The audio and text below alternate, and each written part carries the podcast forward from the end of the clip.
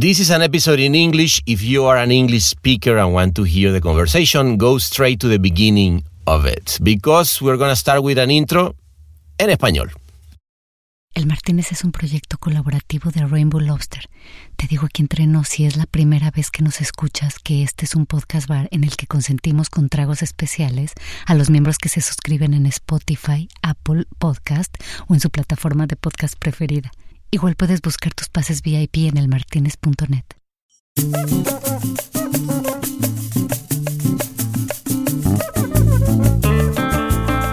Bueno, vale, pásele, pásele. Bienvenido. Pa sí, sí, sí. Eh, no, ese no está en la lista. Dale, pásate por acá. Este, oye, por cierto, si este podcast bar, que es tu podcast bar de confianza, ¿vale? Te gustan los tragos, eh, las conversaciones danos un likecito ahí en las redes sociales. Eh, y más que las redes sociales, en donde lo estés escuchando ahorita, ponle una estrellita y si puedes, compárteselo a alguien para que se venga acá a tomarnos ese traguito con nosotros. ¿Qué te parece? Dicho ese eh, gran call to action para comenzar, que es básicamente reparte un poco de amor, vamos a comenzar con esta noche que traía un invitado de rechupete. Mm, un tipo que se ha dedicado a hacer el bien, pero desde la salud, porque es donde más ha hecho esa influencia con su creatividad.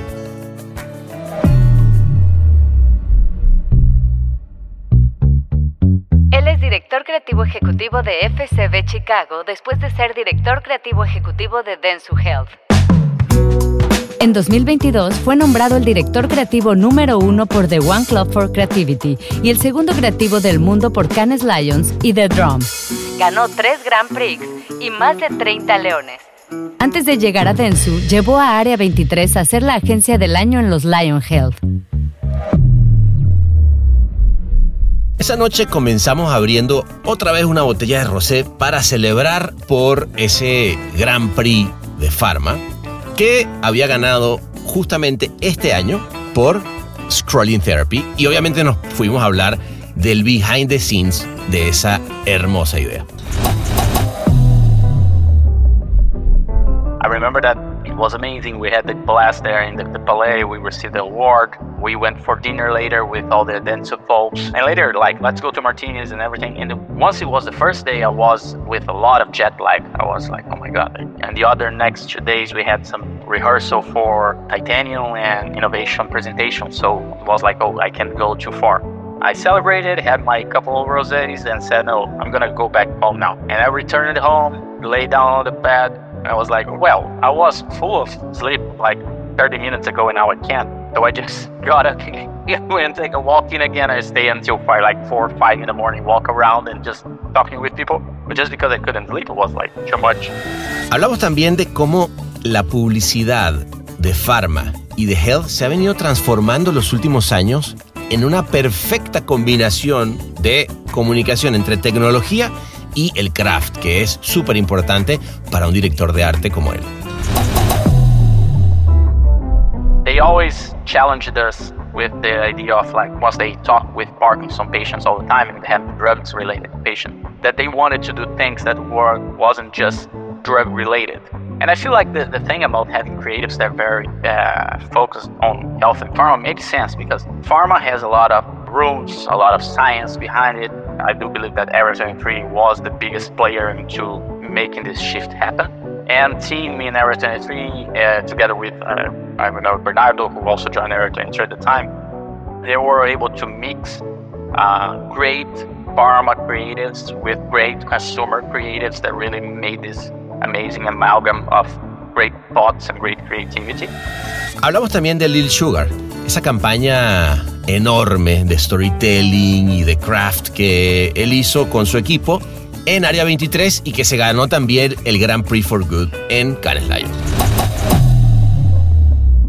And another example that would you, would give to that I feel like it, a perfect match between those three things is uh, the Little Sugar campaign that we did two years ago. It has a heavy science behind it, even though we didn't, we don't know. We had like a lot of science behind really understanding all the sugars and all the components that made them bad.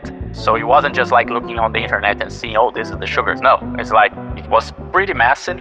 the huge craft behind it of really drawing all those sugars, uh, creating all the characters, producing them in CGI. Y también hablamos de cómo Área 23 ha sido una agencia que realmente vino a redefinir el tema pharma y health cuando hablamos de creatividad. Porque vinieron a redefinir una categoría que hasta ese momento estaba vista como, digamos, seca en términos creativos. I think it's a mix of talent and, and opportunities because I feel like there are some times where there are great ideas, but they are not just executed as the best they could be in the craft side and the design side. And when I say craft, I don't always, I, I'm not just saying about art direction, but I'm talking about the copywriting and how it's written and everything. And once pharma and health has a lot to do with science, of course, science is always uh, receiving very well technology, right?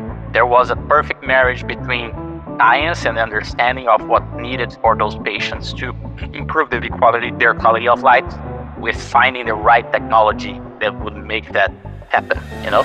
Ahora también él se está enfrentando a un muy buen desafío con FCB Chicago, que es una gran agencia donde va a estar redefiniendo el futuro de Pfizer como marca. Yeah, no, it's amazing. I, the first week, and the idea for me is also I'll do a little bit Chicago, a little bit New York, so it's gonna be different places, uh, but that's easy.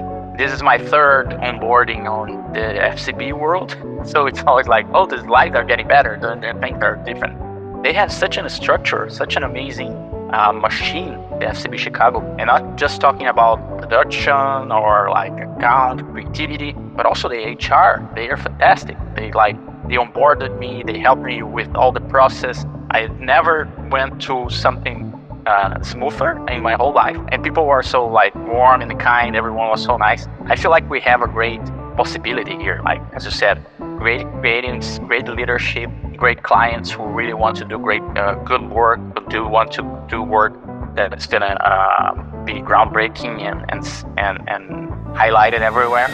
Que empiece pues otra noche de rosés y hostilidades en este que es su bar para todo que quiere decir podcast bar de confianza.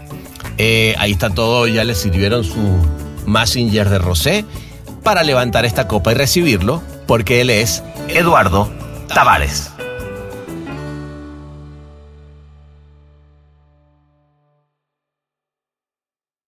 So you're you're in Brooklyn, right? Yes, I'm in Brooklyn, Park Slope in Brooklyn. Nice, nice. I, I love Brooklyn, man. It's just such a nice vibe over there. Yeah, it's a great place. There's a lot of like a lot of cool things and restaurants and, and things to do. Just like the, the prices are going crazy more and more. So let's see where it goes. it's becoming it's becoming hard to to survive here, but it's a great great place. Yeah. Yeah, right. I I can yeah. I can imagine this. New York is always something that yeah. What, what, what we talk about. I mean, LA LA is not you know the the greatest place we talk about prices, but I know New York yeah, is also true. that. True. yeah, yeah, LA is amazing. You guys have like uh, the coast and the, the, weather, so I think you have nice things too. Just that I, I guess the traffic there is even worse than here, right? Oh no, no, but you know, it's like something you cannot really stand for. yeah. Anyway. But yes. So that's oh. why I will tell you, Eduardo, why don't we just better go to La Costa Azul to have some drink over there in El Martinez? Oh, yeah. That's better. better than cold or traffic. Yes, yes. the, just the the warmth of the drinks is not the ideal sometimes, but it's but but it is warm at any point, so let's do it. Yeah, no, no, yeah, the, the weather good, that yeah. for sure. But of course, yeah. All right, so let's go. No, should we go? Let's do it. Yeah, please. All right, let's go.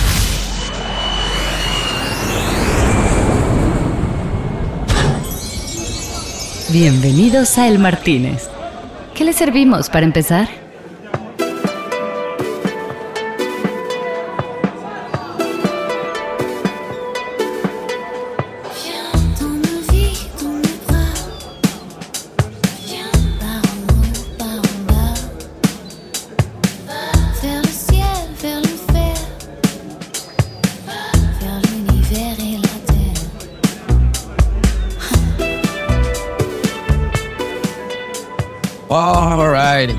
Here we go, Eduardo. I mean, it's not it's not like Curitiba, which is always more inspiring than, than Europe, but here we are, amigo.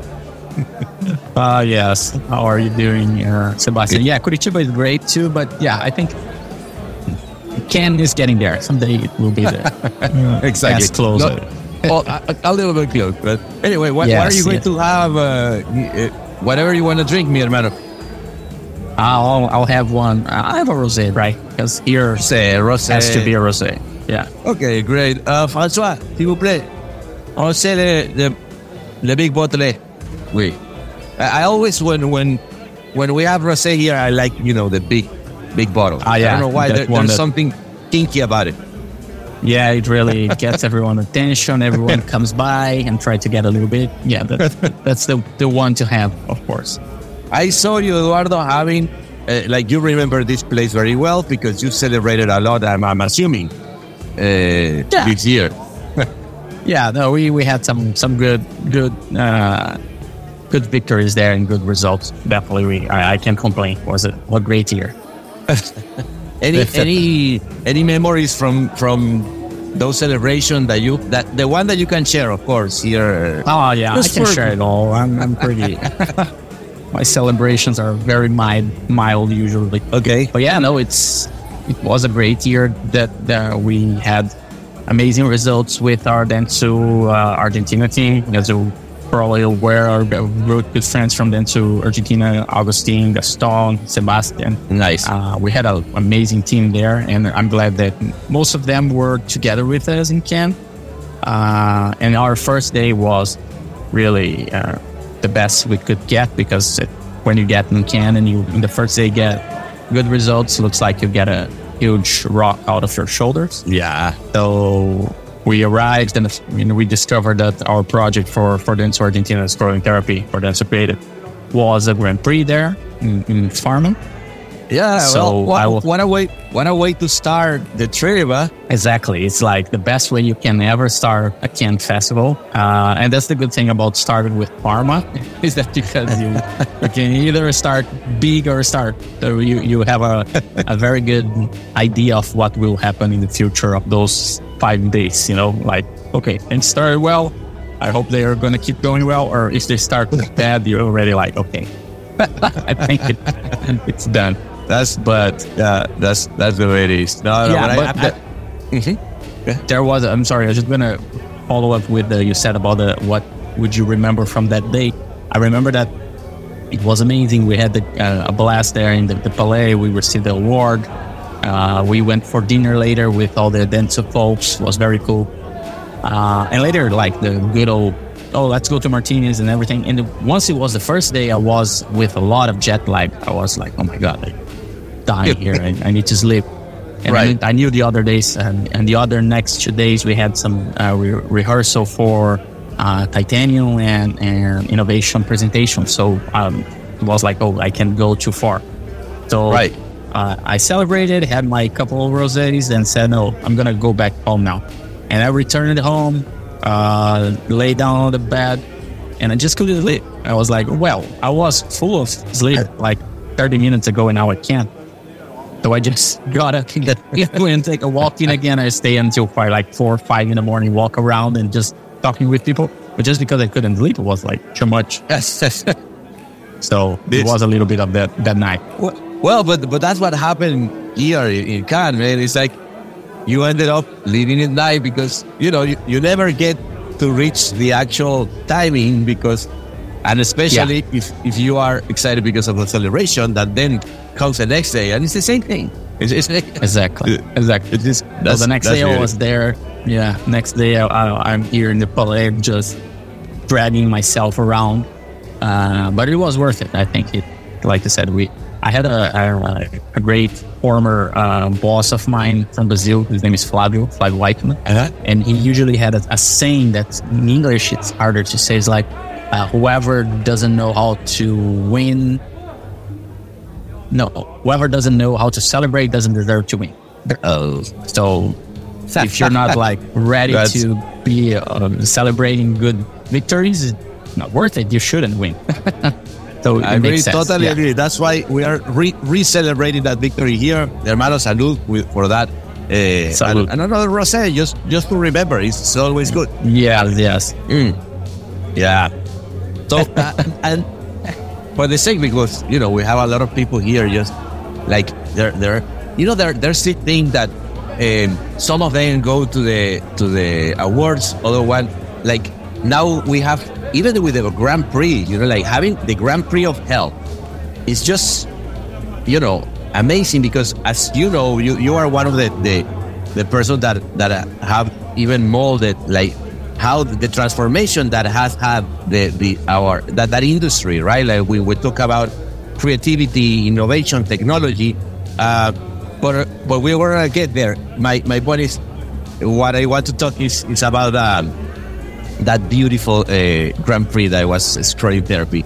I mean, how how beautiful inside the fact that is why don't we ga- gamify the the process of of training at the end, right? Because mm-hmm. I mean, I, I, saw one of the insights that, that you had there in in the case, and uh, of course, I want I want to, to hear more from you. But it, but it was beautiful the, the the fact that I feel silly myself training the face. And, and for those people that are asking there is, guys, wait, wait a second.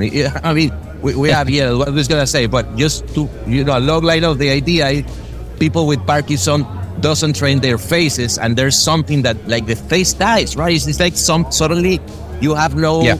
functions anymore in your face and you need to practice like 40 minutes a day and it's a pain in the ass. And you, you develop that app that people can actually, with their faces, interact with social media. Yes, uh, that was an amazing insight from Sebastian, who is part of Dentsu Creative Argentina, and he has Parkinson. Um, oh, okay. Yes, he's in a, in a early stage, and, and he learned a lot with this doctor, of course, about how this thing called facial masking is something that happens to all the Parkinson uh, patients, that they start to lose the control over their facial expression, so they become kind of stiff uh, and hard, let's say. And there's this thing about, oh, okay, you need like to do 40, 45 minutes of exercise a day. And I remember that when they first pitched the idea, uh, and, and Rafael Rizzuto, who is the CCO from Latam, uh, were, was discussing with me and the team. And there was this major thing about, okay, the idea is great. It's a great idea of like really inserting this into people's life because everyone is on social media all the time. But why the hell doesn't people, the patients, do the exercises? Why do we need this therapy if it's such a simple thing as do, doing an exercise? Uh, and I remember that uh, Sebastian, who is this this this friend of ours that has the disease, said a very powerful thing that we heard throughout uh, the interviews later with patients. Is that uh, uh, it's very sad for me because whenever you're doing an exercise, you have to look at the mirror to see if you're doing it properly. So it right. was very sad for him. He said, It's very sad for me to look at my face at the mirror 45 minutes a day and see how much the disease is taking from me. Wow. Uh, so it's very heavy and, and powerful statement.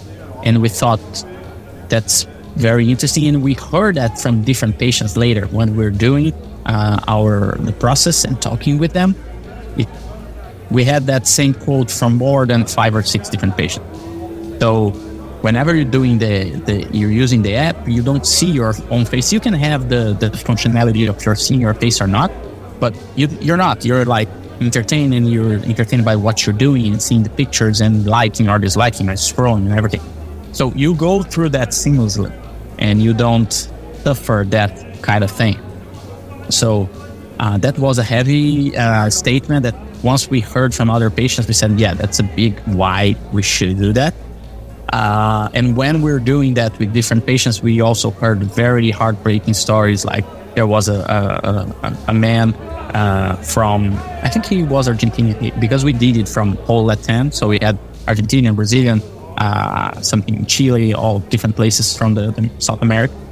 Um, and one of the patients said also that his grandson didn't want to play with him anymore and he tried to find out why. And the grandson said, "Oh, uh, looks like uh, Grandpa is always mad now. He's he's angry all the time." Wow. And he wasn't angry. He said, "No, I'm not angry. It's just that my face gets different. It's different. I can't express happiness anymore."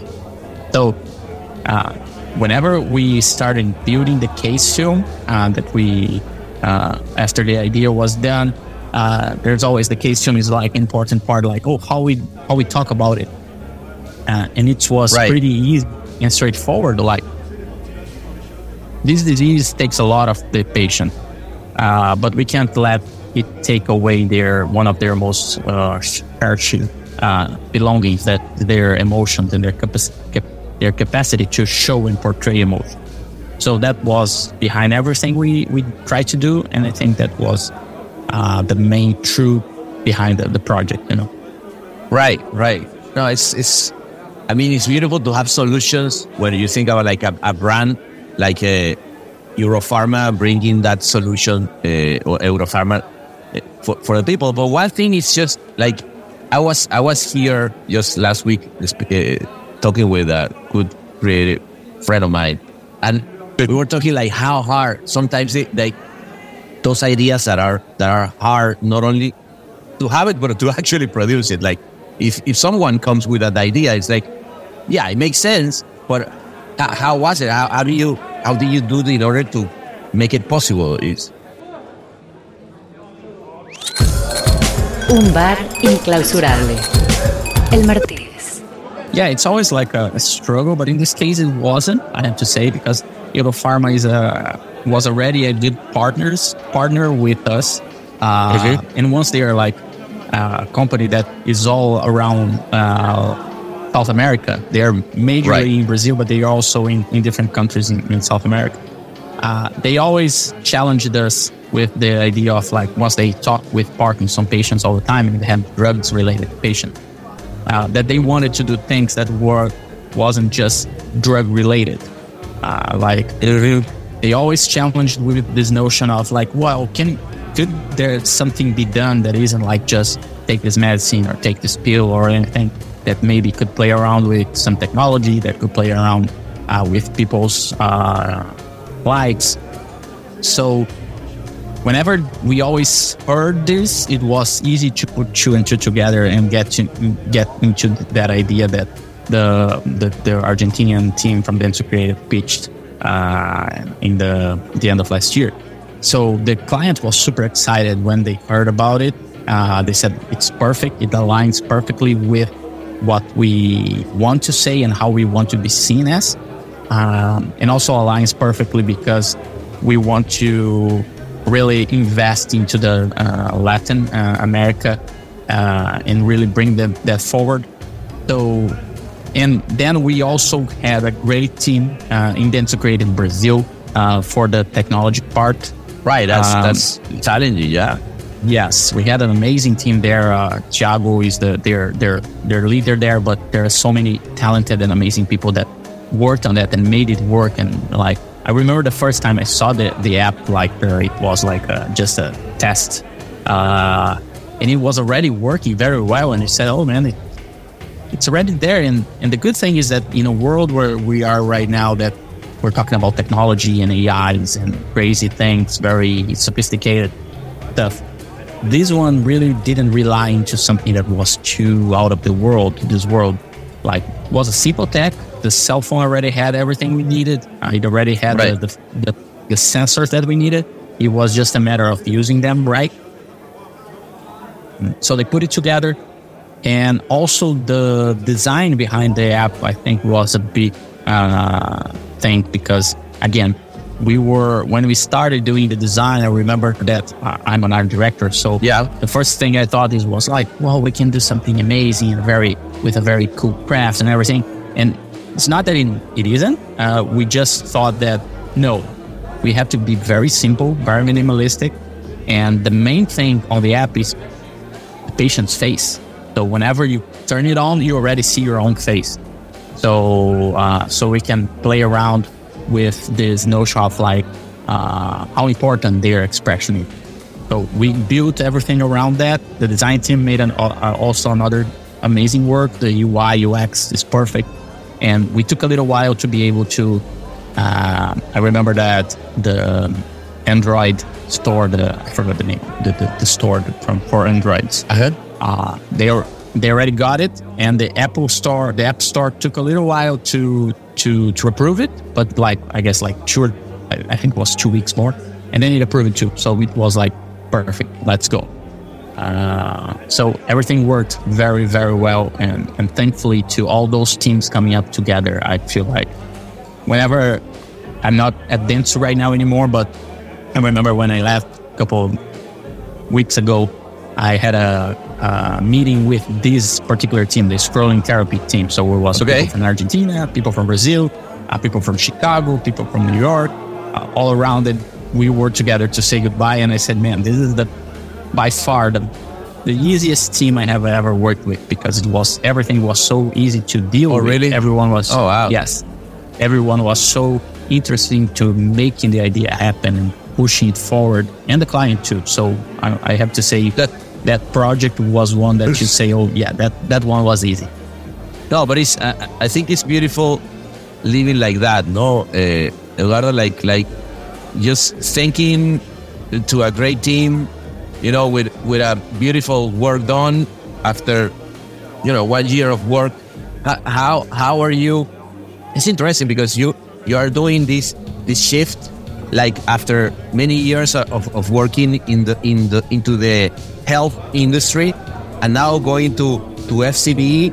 Uh, how, how are you how are you approaching that that change? Is that that that must be exciting? Maybe you've been a, a very the great art director and of course creative and the, you know that craft is very important but you were also like focusing in that area and now it's it's like different yes. Yes i brief uh, story of my career is like i worked most of the time as in, in the consumer universe. Uh, i worked in brazil then i worked in portugal uh, in different parts uh, working in portugal i had to help in places for like europe and uh, africa but then I really I had the desire and the the it, I, it was like a kind of a dream to work in the U.S. because we always see uh, U.S. as the main uh, uh, place for advertising the world.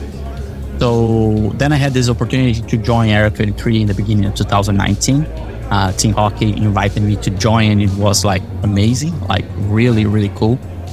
Uh, with a big evolution in my role because I started just like as art director and I kept evolving until I was kind of the, the head of the craft and design of the agency, which was very interesting and very cool, working with great mm-hmm. people and great projects.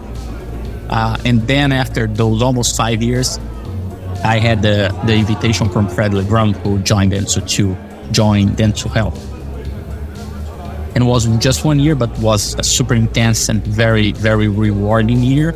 Uh, where I worked with different people with different teams from around the world. That was probably the, mo- the most uh, interesting uh, experience that I had because I worked like with teams in India, teams in Canada, in Argentina, Brazil, uh, China, uh, and working with different cultures is one of the things that I like best in our uh, in our area. So after this year, I, I I had this invite to get back to FCB where I was like for almost nine years, right. counting uh, FCB Lisbon and Area 23, uh, with this new role that Andres, uh, who is the CCO from uh, FCB Chicago, um, who, together with Danilo Boer, who is the, the their uh, global creative, and also Tim Hawkey also helped in this whole process, wanting me to bring back, uh, to bring me back, but now to work as the ECD, one of the ECDs for Pfizer, who is their, their one of their major brands now, uh, and which is a huge challenge, uh, but at oh, the same so time, it's, very it's Pfizer. I didn't, I didn't get, I didn't get that. Like, okay, okay, yes, so, so you, yes. you'll, you'll continue into the into the health sector, you know. I will nice. continue into the healthcare universe, but even though, as I did on Dentsu, uh, I still have some room to work around other brands and, and right. play in other other fields because I feel like and, and that's the thing I always say. Some creatives are very they like to draw a line in the sand and say, "Oh no, you're a farm, I'm a consumer," or vice versa. And I feel like that's stupid because uh, we are all in the business of having great ideas and trying to have ideas right. that can help. And so, if they're pharma, if they're health, if they're beer or whatever, it's fine. Yeah, but I, I don't know why, but but you, that's a very good topic that you are you're bringing, Eduardo, because I don't know why or, or in which when was the moment it's like, okay, we're we're gonna have like creatives that are specializing in pharma or health. Like, I don't know, there, there, there was something in the industry, but but at the same time, I think that that uh, and again, I am taking something that that you said in one interview that I really like. That is having this sense of of how uh, health advertising has been transformed into the perfect combination of communication between technology and craftsmanship. No. Uh, yes. Because because it's an industry that has been pushing the boundaries uh, on those two two elements. No. Yeah, it's true. And I feel like the, the thing about having creatives that are very uh, focused on health and pharma makes sense because at, at the beginning, pharma has a lot of uh, rules, a lot of science behind it, a lot of things that are harder for a common consumer creative to deal with, especially on the copy side. Uh, so if you are a copywriter, you're going to struggle a little bit more, but you're going to learn, you're going to do it fine too. Yeah. Um, but so that's why I feel like uh, there was a big shift uh, and I, I, have to say, I, I, do believe that Area 23 was the biggest player into making this shift happen. Because For I feel like before them, yeah, everything was very pharma oriented. All the creatives are right. very oriented with pharma. And Tim in Area 23, uh, together with, uh, I remember Bernardo, who also joined Area 23 at the time, they were able to mix uh, great pharma creatives with great consumer creatives that really made this amazing amalgam of great thoughts and great creativity. Mm-hmm. Um, and that really brought the industry very into a different place. And as you said, I feel like they made it, and I feel like being uh, we're all the other pharma and uh, health places are trying to do the same, where there's the perfect marriage between science, craft, and technology. Uh, I feel like so, that's so the place where you can bring together. Sorry, sorry to interrupt you, Eduardo. Is, is that where you think that is the difference? Because I agree, like I, Area 23 was like, you know, it really pushed that boundaries forward, but but it's interesting to understand why. So so in your point of view, it has to do with the the fact of putting, of, of course, you need the all the elements, right? Like the science part of it, put the creativity to you know direct to consumer people who really understand insights. It's a, so so you think it was more like a the mixture of uh, of talents working on that area yeah. because oh, what, what was it, right? Esto es El Martínez.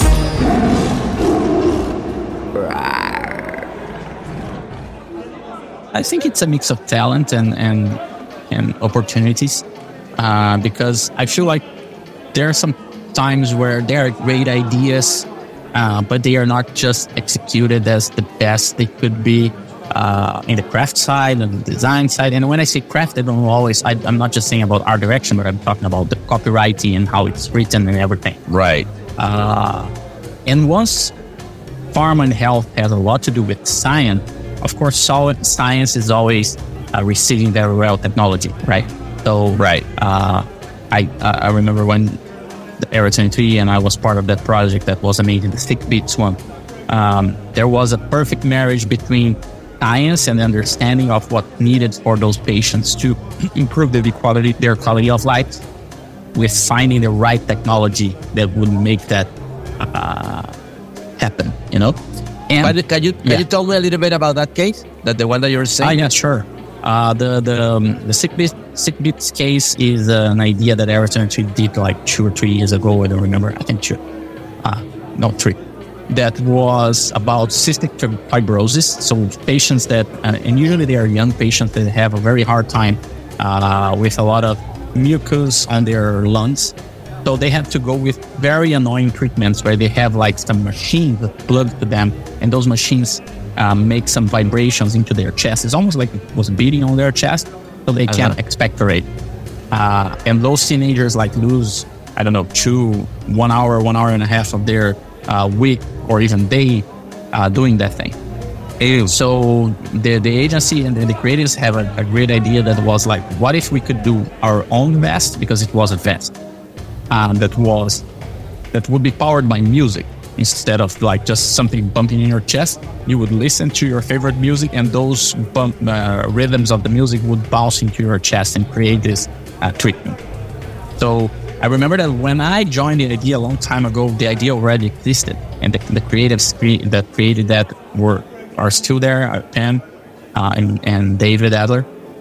They had this amazing idea, but I remember at the time that there was not a, a, a good technology yet to make it because you had to transform the vest and the sounds, the sound wave in a specific, um, a specific uh, wavelength, so it would affect the airline.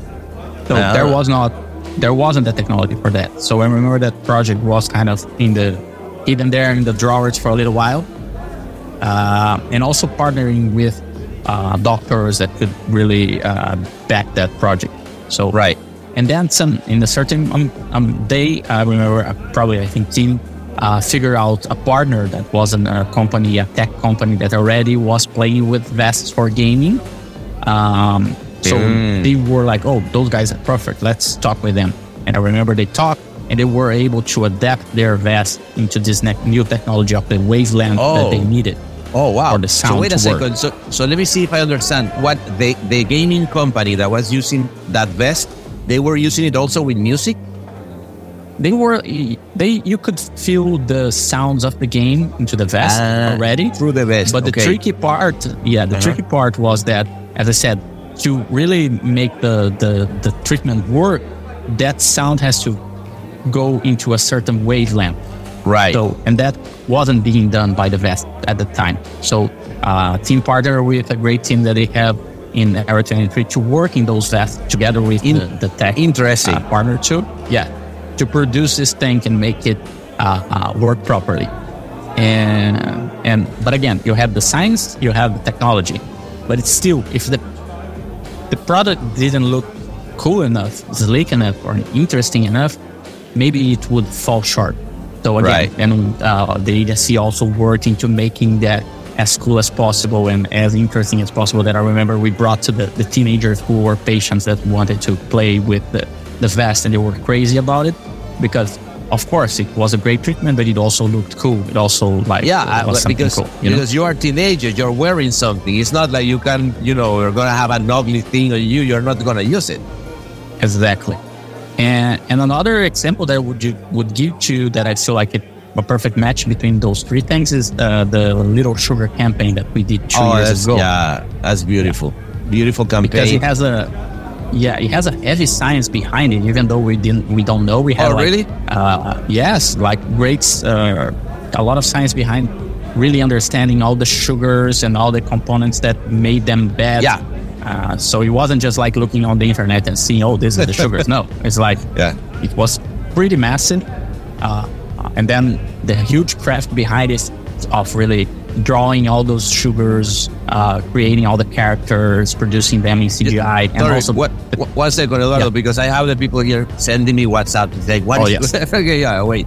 Guys, so so it's all about entertainment, storytelling, uh, because you know that we have this fructose, fructose, maltose, whatever toast stuff, and it's, Yeah. so it's, they, they are totally hidden, the, the sugars in the recipes of the things that we eat every day. And of course, sugar is very bad for the organism and, and very addictive too.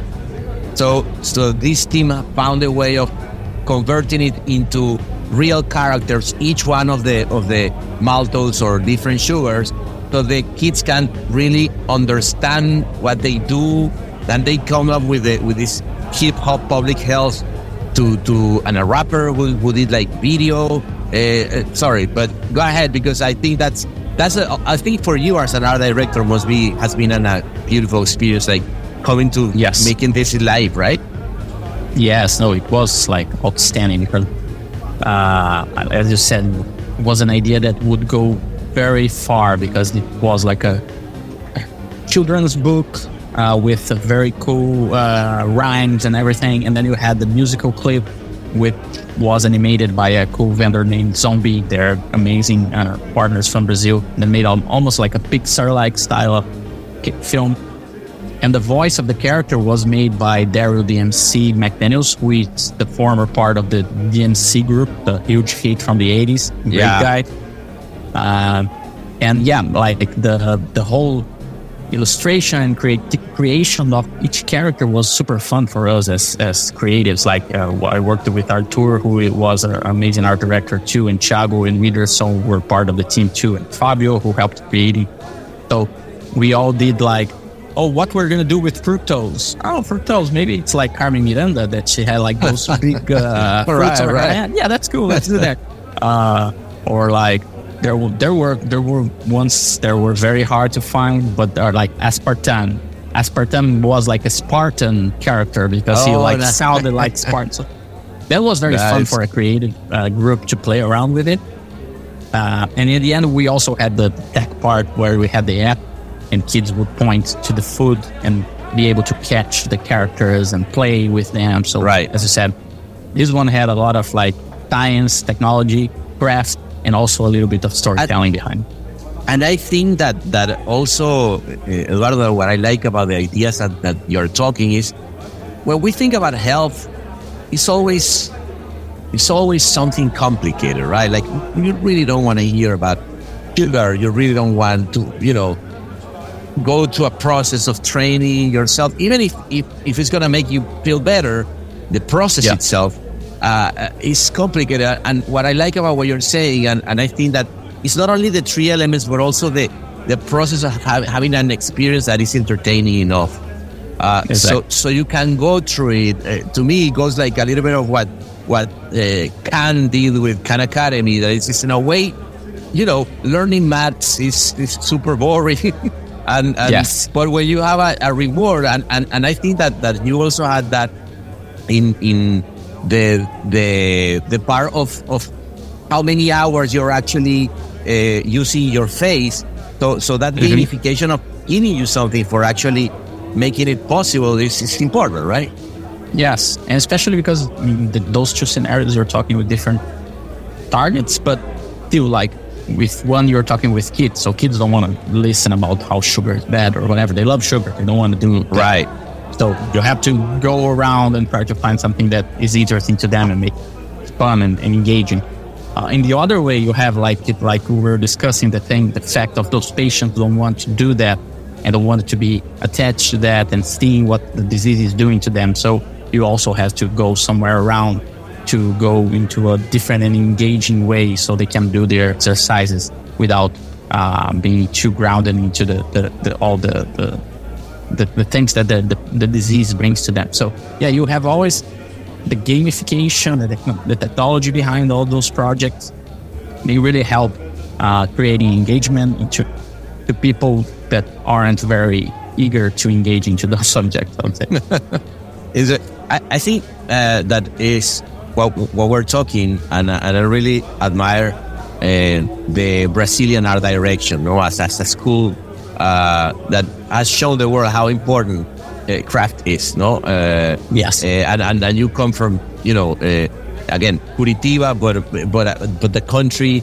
How how do you do you see that influence? Uh, I mean, I already was talking with Marcelo Serpa, which is of course one of the greatest art director, also. In, but the greatest. the greatest, the greatest, right? Yes. So, but how, how do you feel that uh, that sense of art direction that really has a meaning or, or a purpose? Because it's not only, oh, this is beautiful or not. It's just, it's just, it has some functionality behind it. And I, and I think that that we're on the same page when we think about that solving problem thing. El Martínez es el Martínez. Sí, él. Hola, Martínez. ¿Por qué no? I feel like the art direction in Brazil is very amazing and like you look to your side you have a art director that's much better than you and you love, look to the other side there's another one. So it's crazy how much amazing and talented people are there. Um, and, and then uh, like I said I think the understanding of like the art directors there that it's not art per se it's not like oh I do whatever I want it looks beautiful. No it has to be connected to selling it has to be connected with solving problems. It has to be connected with doing things that people will understand at first, but still look look pretty and beautiful. Uh, I think Brazil has a very unique uh, perspective that I feel like most of the countries in uh, South America also do. Is Mhm. that whenever you think about, and that's just my opinion, but I feel like in Brazil specifically, if someone wants to be an artist, uh, the best place where she will find recognition probably will be in advertising, not in the art universe. Because Yeah, interesting. the art people want to get paid. Uh, if you want to be a painter, you have great chances of dying poor. So all the stuff. Uh, Yeah. Or while here, if you are an amazing artist, you go to gaming, you go to Hollywood, you go to comic books, you go to. Oh, there's a lot of market, Right. That place people uh, with those skills can go into. In Brazil, there there aren't. They're very rare. So we get the best talents in advertising. And also, as you said, I feel like they are always uh, they they have to do a lot with little resources. Uh, so you have to adapt into doing uh, what can we do with so little, with so much a small amount of money, with no resources of using an image bank. That was what we used at the time. Today you have the AI, so everything is yeah. uh, you can't hire an amazing uh, uh, illustration studio, so you'll find someone that does illustrate and will be partner partner partner with you on the project. So I think it's all those those things together uh, make it easier to find great talent. And of course, once there are so many, uh, they are all drinking from each other talent and looking at each other's stuff, and that's like, oh, it's it's hard to to be on their same level all the time.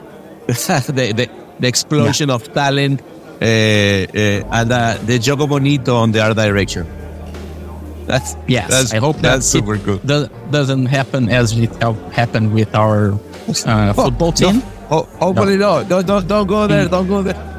Yeah, Don't go there, that Jogo Bonito is dead, unfortunately. for now, for now.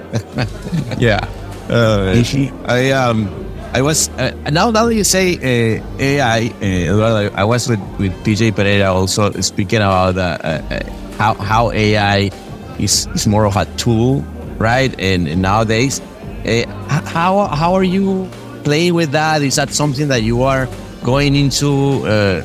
Is, is is that influencing you? yeah, I think so. I, I think I, I'm I I'm originally an uh, illustrator, so I draw from scratch. Right. That's the first thing I did. So I I started in advertising because as an illustrator, not as an art Oh, okay. Yeah. So I have to say I hated the AI the first times I Right. saw it, and I still hate a little bit because I love the the fact fact that I could take a blank paper and a, a pen and do something that nobody else could. Right, that was like okay, Exactly. I have superpowers. It is a now you do superpower, like- actually. Yeah, but now you write on the AI whatever, and you do like a Michelangelo piece in thirty like five Right. seconds. Right. So I was mad at that at first, but then I, I think I, I understood the the power as a, a tool, as you said, to like I remember when I was an art director and I would partner with a copywriter and you say, oh, imagine it. And I always have those ideas because I come from the, the art side and said like, what if we could do like uh, Mona Lisa, but she was painted by Picasso? Oh, that's a good idea for whatever. So how can we do that? Oh, we have to find an artist. We have to find someone that could do that for us. And now you do that, like I said, in five seconds, you can do it. Right. You have that. Even though that's not, and the good, and I, I still believe that that's good, that you can't use that as final product. You, you will be able to because uh, stock images are, are going to figure that out. But I feel like that's great that you can present to a client something with such a level of uh, detail and, and convey any idea you have in your mind in 30 seconds, in one minute, just a, a matter of finding the right uh, wording. And then later, probably getting that, okay, the client approved. So now we're going to get an amazing artist, a very unique guy who's going to Exactly. do this. You know, So for me, it's it's a it's a great tool. It's a, I feel like it's getting better and better. Of course, it's getting better and better every day. I don't know what's the future of it. It sounds very. It has no. no looks like it has no end. Uh, but right now, I feel like it's a great tool to portray ideas and show ideas in a very quickly and a very uh, finished way. And as I said, it still bothers me because I feel like everything has the same feeling. Yeah, you look It at does, it and you can see, oh, that's AI, that's AI, that's AI. You can Uh, tell. I don't know what it is. Yeah. You know, I've been trying to. I've been trying to uh, to say, okay, no, it's just the fact that it's an illustration, but the fact that, but there's something. It's like I don't know. There's a feeling when you see it. It's like yeah, that's it. Yeah, it has that thing. So, but still, as you said, I feel like it's a, a absurd uh, way of a tool. And even if you talk about copy, like ChatGPT or those things, all those things, sometimes when I didn't have a partner, I said, oh, let me try to partner with ChatGPT and see what Maybe. happens. Pretty Right. good. It helps you, gives you say, some ideas. It helps you going uh, in different paths and routes. So I don't feel like it uh, as probably as as PJ has his uh, thoughts. I, I would say I kind of agree with him. That's probably going to be as when stock photo arrived, you have like, oh, it's easy to have an idea now instead of just drawing in, in the paper. So it's another leap of, of that, but I think it's going to make just our creativity even bigger and shinier and, and, and cooler. Yeah, I know what what what I agree with what you're saying is like prototyping or roughing. You know, like this is what I have in my mind, but the only thing is I don't cannot maybe I don't have the the resource or even the time. You know, like Yes. sometimes like yeah we could do that, but we'll have like one week uh, the first rough. Exactly. And, and the client Exactly. won't understand it, you know, like if, if they don't see it, right? So, so yeah, that, and you would throw, yeah, you would throw the, that that that amount of money and time in the garbage all the time because, like I said, you take a week to do, and you go to the client and say, "No, I hate it." So exactly. uh, I feel, yeah, I feel like, and that's what why I say, as an artist, I feel bad because I feel like, oh, there probably there's a lot of artists that do did uh, comping projects, get a, got their usual money on those parts. But on the other way around, as I also think that the human creativity is always uh, ready to embrace those tools and make something different and something even more interesting. So it's a matter of they will have to adapt even more, I feel, than than the advertising or the art directors are creative. Uh, but but I, I think they will be able to uh, again. Uh, yeah, hopefully. No, I agree. I think, yeah, I think that that it's, it's a tool. In my point of view, there will be like things that you will have to disclose. Or is is there AI involved? Of course, uh, and I Mhm. think that will be a, a good thing to understand. Like, no, this is all human made. Uh, that will be like a something. you know, it will be like a Yes. like a craftsmanship that is. Oh, really? So there's no AI involved. I think that we might get to that point at some at some moment. No. Uh, Yes, but- it's true. Yeah, the, we're gonna have to draw uh, like limits and things so everything makes sense. exactly, exactly. So, so how, how do you see like how many days you have right now in in this FCB Chicago? Is because you're going to one of the greatest agency, creative agency, but what is it like? Days, right? This is, Yeah, it's like I, I joined two weeks ago. So Two weeks ago? Uh, yeah, two weeks so ago. how, how, how are you feeling when, when you see this this going again? You're, you're in a very good agency, uh, uh, Andres, and the, the work that they uh, the, that they have done is super cool. But but it's always good to go to a team that you know they're already delivering super good results Yeah. in terms of cre- creativity. Yeah, no, it's amazing. I the first week, and, and the idea for me is also to I'll do a little bit Chicago, a little bit New, New York, so it's gonna be Mhm. uh, different places, but that's easy. Uh, but m- last week I was in Chicago, so and I was telling this to Andres. We had lunch last Friday. Uh, that this is my third onboarding on the FCB world, so it's always like, oh, the slides are getting better, the the things are Right. different, but they have such a structure, such an amazing uh, machine, the FCB Chicago, uh, and not just talking about um, production or like account creativity, but also the HR. They are fantastic.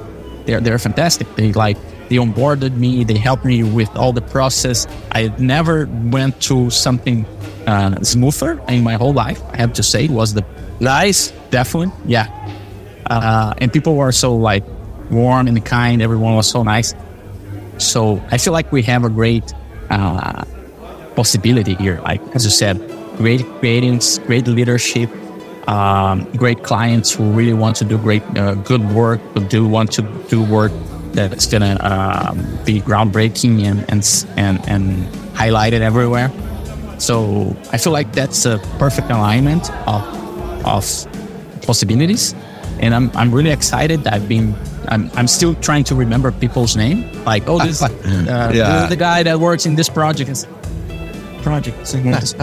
That's horrible. That moment is horrible. You're like, yeah, what was- I- and it's getting harder. I'm already 40, Uh, so it's not as easy as it was like 10 years ago. It's like, oh my god, I can't. Read. But again, really, really excited to join them. Yeah. And FCB is like an amazing place to work. I love working in FCB. No, no, no. Salud and cheers for that for that decision, man. I you Yeah. know, mm, mm. I have these uh, the only interview that here at, at Del Martinez we had amazing drink and I did it there was Andres. Oh, really? And you believe we recorded everything? I said uh, he sent me his his audio because we were uh, uh, you know recording from from afar, and then I didn't find it, and I was like, Andres, no, and he was like, no, I lost it, and I was like, shit, Oh, no. I was so ashamed that I didn't record with him again. I will, I will definitely have him at some point having another drink. It's always a good uh, chance to have another drink, right? yes, of course. Or we can maybe do it in AI if you, you can Exactly. Let's let's do that. that. We pretended. Exactly. He can Uh, do some prompts and to record his voice, and everything will be done. exactly. Uh, Eduardo, it, it has been really a pleasure, amigo. I, I, I really enjoy this process. And uh, it's good to know that you're going to continue bringing ideas for making work better because at the end, when you, when you think about uh, pharma or, or, or health, is is uh, it's all about that. Like, like how you, Yeah. again, going back to what we were saying, like making something that is painful, a pain point, by the way, literally pain point, uh, with ideas making it better, right? Exactly. And likewise, Sebastian, it's been a pleasure to get to know you a little bit and talk. And uh, like I always say, I feel like the briefs in pharma, at the end of the day, they are always the same. They all save life. That's the brief for anything you get in pharma. So there isn't anything better you can try to work on. Uh, and I, I've been working on this for, by, for five years now, and been definitely the best five years in my career. So I hope they keep keep in the same in the same way. Cheers with this. Look. So, Oh, that's good. That's a good one. I have one. You should have brought me. thank you, mi You're Sebastian. Thank you so much, man.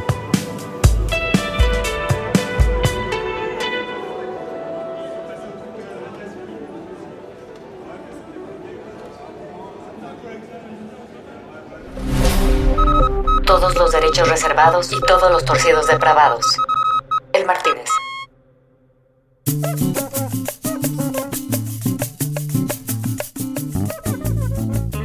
Voilà, Givolon, este que fue como terminamos de decir, qué bárbaro, cómo se puso esa pinche noche.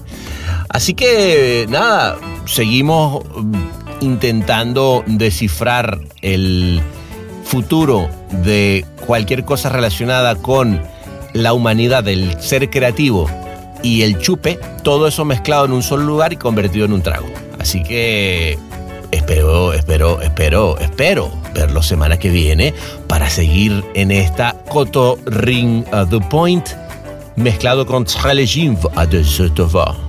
Nos vemos, se les quiere.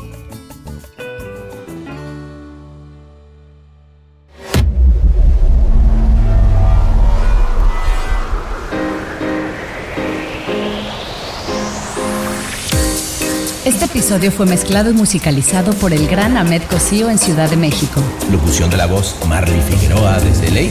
Investigación y booking, Natalia Visione desde Buenos Aires.